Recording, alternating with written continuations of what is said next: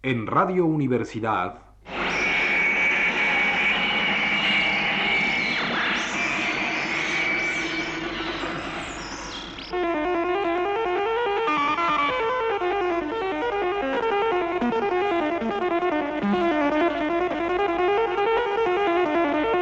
Presencia de Carlos Fuentes.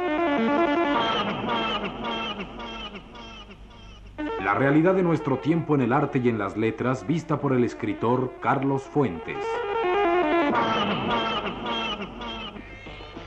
En esta ocasión, Carlos Fuentes hablará de Alberto Gironella.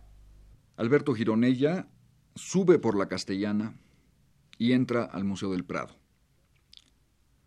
Su Velázquez, desde luego, es el de Ortega, el primer pintor pictórico que libera a la pintura de la escultura pero es también el Velázquez estructuralista, al que Foucault atribuye la mirada soberana que simultáneamente ocupa el lugar del rey y lo concede a cada espectador. Y no deja de ser el Velázquez buñueliano que dice tanto sobre el que posa como sobre el personaje interpretado.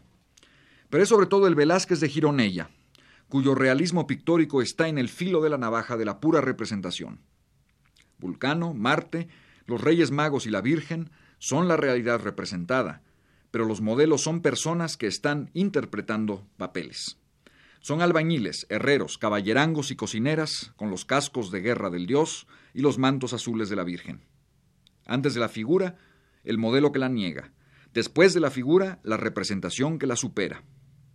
Los mendigos de Viridiana son Cristo y los apóstoles en pose, como los enanos y payasos de Velázquez, son el rey en miniatura, mismos ropajes, mismas actitudes. Felipe IV es el bufón Calabacillas, y el niño de Vallecas es el conde duque de Olivares. El poder es uso, ejercerlo es padecerlo y gastarlo. El poder es un todo. Pocos lo ejercen, pero todos, aun los titulares del poder, y desde luego los sometidos a él, lo sufren, se defienden de él, son perseguidos por él. El poder afirmado de uno es el poder negado de los demás. Gironella se sienta junto a una estufa del Museo del Prado y lee a Chamfort.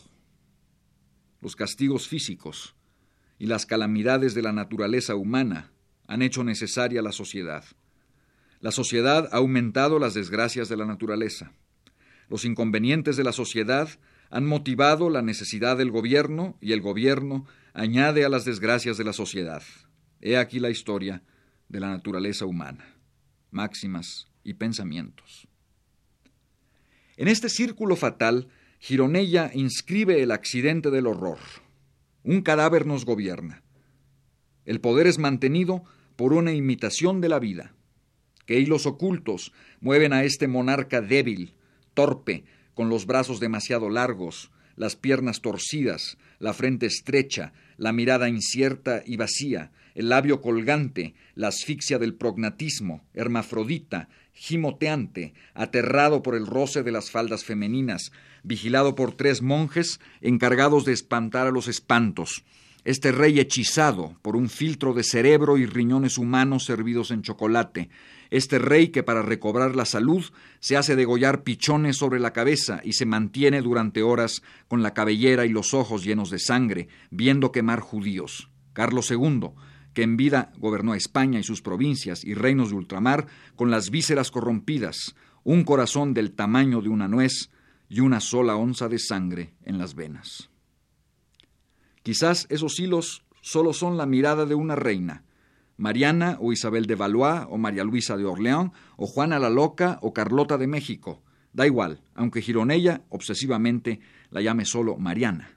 Que, enhiesta o yacente, rodeada de latas de sardinas o devorada por su propio perro, capturada por gorgueras, verduguillos y guardainfantes, se enfrenta al cadáver del poder en las propias salas del poder, y lo amenaza con la libertad y el mal de una mujer. La reina Mariana ve al rey don Carlos, y el genio de Gironella abre una puerta al infinito en los capitosos palacios, mazmorra y tumba de la cultura en español. Su mujer, su reina, es la apertura, la suma terrible de atributos y promesas fuera del castillo. Mujer, puerta del diablo, descubridora del árbol vedado, desamparadora de la ley de Dios, persuasora del hombre, a quien el diablo no osó tentar, mal necesario, tentación natural, calamidad deseada, detrimento deleitable, suntuosa batalla, leona que nos abraza, peligro adornado, fiera convidada. La cola del invierno corre brillante y cortante por la gran vía. Tabaquerías y cafés, negocios de ante y tiendas de descuento, hombres pequeñitos y piroperos, mujeres caderonas y mustias. Gironella en el arco de cuchilleros, Buñuel en la Torre de Madrid, Carlos Saura y Geraldine Chaplin en María de Molina. Las multitudes descienden de los Volkswagen y entran a las iglesias en penumbra. Antes, la comilona, dos horas de televisión, la sensiblería, papaito, quiero conocer al niño Dios, y los comerciales, españolé con tic, la lectura de arriba y ABC, y luego el espectáculo de incienso y fetiches. Colas frente a los altares, ofrendas entre las manos, cirios, piernas de celuloide y brazos de muñecas para San Sebastián, el flechado, ojos de plástico para Santa Lucía, capillas cuajadas de mutilaciones bamboleantes, labios secos sobre las reliquias húmedas, lenguas blancas contra el vidrio y la cera, las imágenes que asocio con las terribles peregrinaciones indígenas de México y que me cuesta ubicar en un país europeo?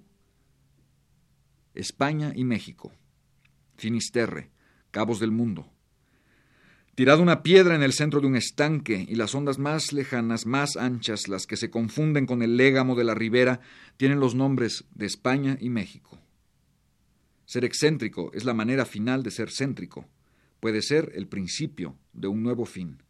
Perdurar en el origen es una apuesta, que un día la raíz será no el recuerdo, sino la premonición.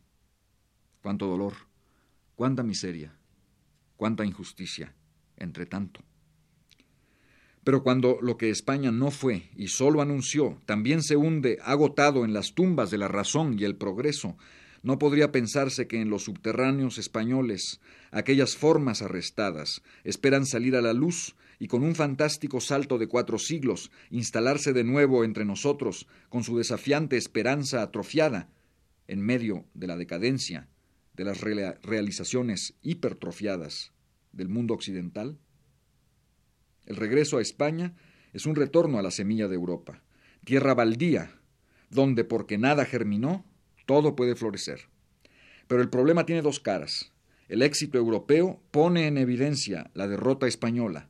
El fracaso de el fracaso de España quizá nos pueda recordar todo lo que el suceso de Europa olvidó. Esta es también la apuesta de Alberto Gironella, y la hace desde el centro de las mutilaciones mexicanas. La llama de las velas quema el plástico de los fetiches, las falsas cabelleras de los santos se iluminan y arden. Radio Universidad presentó